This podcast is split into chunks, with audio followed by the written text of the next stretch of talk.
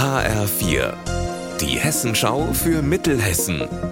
Hier ist das Studio Gießen. Hallo, ich bin Alina Schaller. Die Streiks am Uniklinikum Gießen-Marburg haben viele Menschen in der Region aufgerüttelt. Das sieht man an den Mitgliederzahlen der Gewerkschaft Verdi.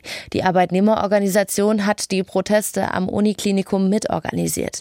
Der Bezirk Mittelhessen ist stärker gewachsen als alle anderen in Deutschland.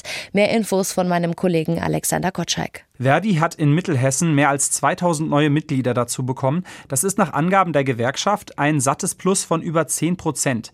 Verdi-Sprecher Fabian Cevas-Rehm hat mir gesagt, dass besonders aus dem Gesundheitssektor viele Berufstätige in die Gewerkschaft eingetreten sind. Bei den Streiks am Uniklinikum ging es ja dieses Mal nicht nur um Geld, sondern die Angestellten haben der Chefetage gesagt, hey, ihr müsst uns entlasten, damit wir uns besser um unsere Patienten kümmern können. Und von dieser Botschaft haben sich offenbar viele Menschen angesprochen gefühlt.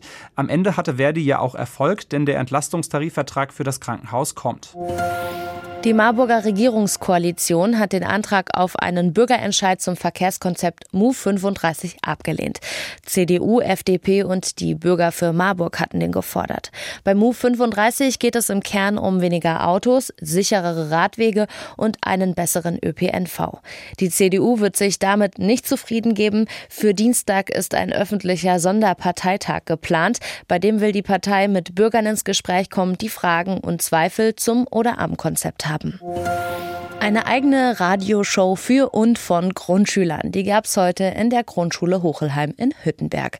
Die Aktion gehört zur HR2 Wunderwigwam Grundschultour.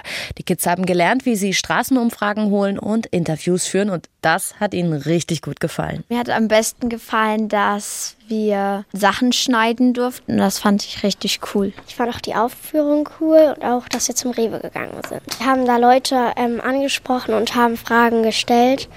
Zum Beispiel, wann benutzen Sie Mathe im Alltag? Mir hat eigentlich alles am besten gefallen, aber am allerbesten fand ich, dass wir die Leute interviewen durften. Das fand ich richtig cool.